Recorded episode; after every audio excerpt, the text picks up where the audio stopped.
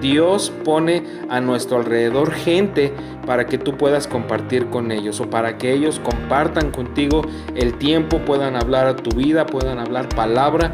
Dios se encarga de rodearnos de personas que nos bendigan, que nos ayuden a crecer y a conocer más al Señor y seguramente Dios te va a guiar al lugar correcto. Solamente que no esperes mucho, busca un lugar con quien hacer conexión, con quien acercarte y en donde puedas congregarte.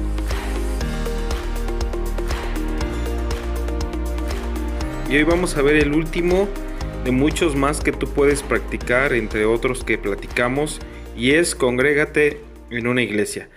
Quiero recordarte que la relación más importante que tú y yo podemos tener es con Dios. Por eso es que comenzamos con el hábito de la oración, de tener una relación personal con Él, una relación de amor donde tú puedas hablar, abrir tu corazón y que Él pueda ministrar también a tu vida. Pero sabes, Él también le interesa nuestra relación con otros. La conexión que tú y yo podamos hacer con otras personas también nos puede bendecir, nos nutre, nos fortalece y es una buena oportunidad para que podamos dar fruto. Mira lo que dice Génesis 2.18. Y dijo Jehová, no es bueno que el hombre esté solo. Esta es una verdad no solamente para el matrimonio. Dios nos creó a ti y a mí para que tengamos compañía, que podamos hacer amistad y aún tener comunión con otros. En Mateo 18:20 dice, porque donde están dos o tres congregados en mi nombre, allí estoy yo en medio de ellos. Todos nosotros podemos estar cerca de Jesús.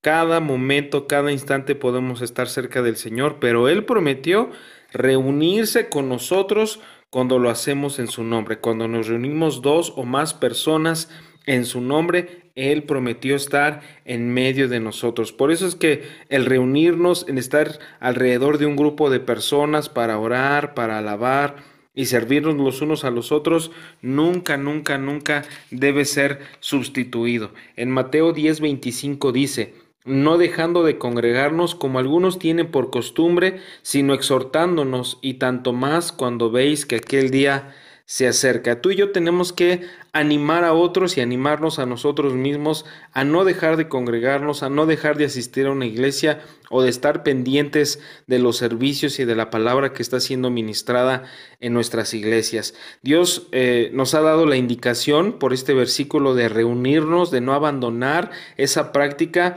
pero ahora por la pandemia hay muchas restricciones, muchas reglas que tenemos que cuidar. Sin embargo, tú y yo podemos reunirnos con amigos, con familiares y hermanos en la fe para escuchar la palabra de Dios. Sabes que en Hechos 5:42 dice, y todos los días en el templo y por las casas no cesaban de enseñar y predicar a Jesucristo. Este es el ejemplo de los primeros creyentes. Ellos no cesaban de reunirse, ellos no cesaban de tener comunión unos con los otros y al menos podemos reunirnos dos familias o dos personas para hablar de la palabra de Dios. ¿Qué es lo que vamos a hacer? Como dice ahí la escritura, enseñar y predicar a Jesucristo. Ese debe ser nuestro tema, ese debe ser nuestra admiración. Eh, podemos hacer preguntas, dar testimonio, compartir lo que Él nos ha hablado, servirnos y compartir todo lo que el Señor ha puesto en nuestros corazones. Jesús y su palabra. Eso es algo que no debemos dejar de hacer. A lo mejor no podemos reunirnos todos, todas las familias en, un, en una congregación, en un lugar físico. Sin embargo, podemos tomar el tiempo con amigos, con creyentes, con otros, para hablar, contarnos testimonios, servirnos los unos a los otros, porque esto nos va a edificar, esto nos va a fortalecer. Segunda de Timoteo 2.9, más la palabra de Dios no está presa.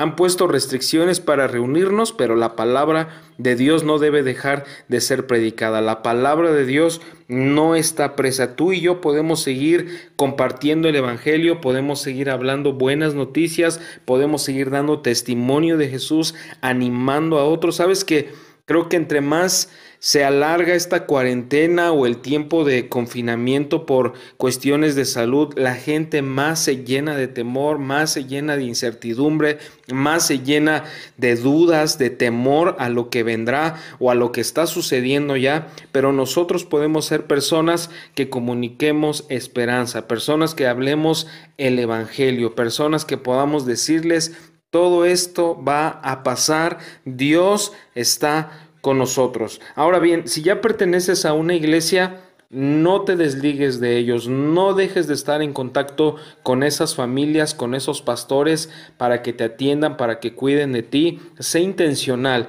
busca estar cerca de ellos. Y si no estás unido a una iglesia, yo creo que Dios te va a guiar al lugar correcto. Yo creo que Dios te va a conectar con las personas correctas para que puedas hallar el lugar que Dios planeó para ti. Pero sabes algo, yo siempre he visto, he, visto algo. Dios pone a nuestro alrededor gente para que tú puedas compartir con ellos o para que ellos compartan contigo el tiempo, puedan hablar a tu vida, puedan hablar palabra. Dios se encarga de rodearnos de personas que nos bendigan, que nos ayuden a crecer y a conocer más al Señor y seguramente Dios te va a guiar al lugar correcto. Solamente que no esperes mucho, busca un lugar con quien hacer conexión, con quien acercarte y en donde puedas congregarte. En Efesios 2.19 dice, Así que ya no sois extranjeros ni advenedizos, sino conciudadanos de los santos y miembros de la familia de Dios.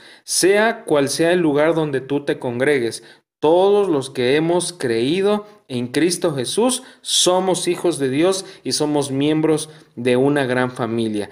Tú puedes congregarte en una iglesia, yo congregarme en otra, pero nuestra fe está en Jesús y eso nos hace hijos de Dios, hermanos en Cristo y miembros de una sola familia. En el lugar donde tú te congregues, en el lugar donde tú elijas congregarte, yo creo que Dios va a procurar tu crecimiento, Dios va a nutrir tu vida y como te decía, Él va a poner personas en tu vida, pastores, líderes, amigos, familias que te van a ayudar a crecer e ir adelante. Ya no estás solo, no estás sola, estamos todos nosotros como familia para apoyarte y que vayas adelante. Quiero decirle algo a alguien, eh, no estás solo, todos hemos tenido tiempos difíciles, todos hemos pasado por dificultades, sin embargo hemos encontrado en la iglesia, en la familia de Dios, hemos encontrado personas que han hablado en nuestras vidas una palabra de Dios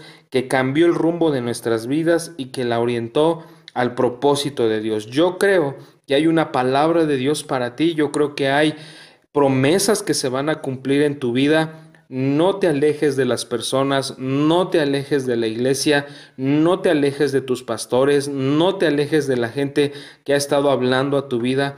Dios va a hablar a tu vida a través de ciertas personas y esas personas quizá tienen la respuesta para que tú puedas salir adelante de esa situación o hay personas que tienen lo que tú necesitas. Dios las va a poner en tu vida, solamente no pierdas la oportunidad de reunirte con ellos, de tener comunión con ellos y que Dios pueda ministrar una palabra de bendición a tu vida. Padre, te doy muchas gracias por cada uno de mis hermanos.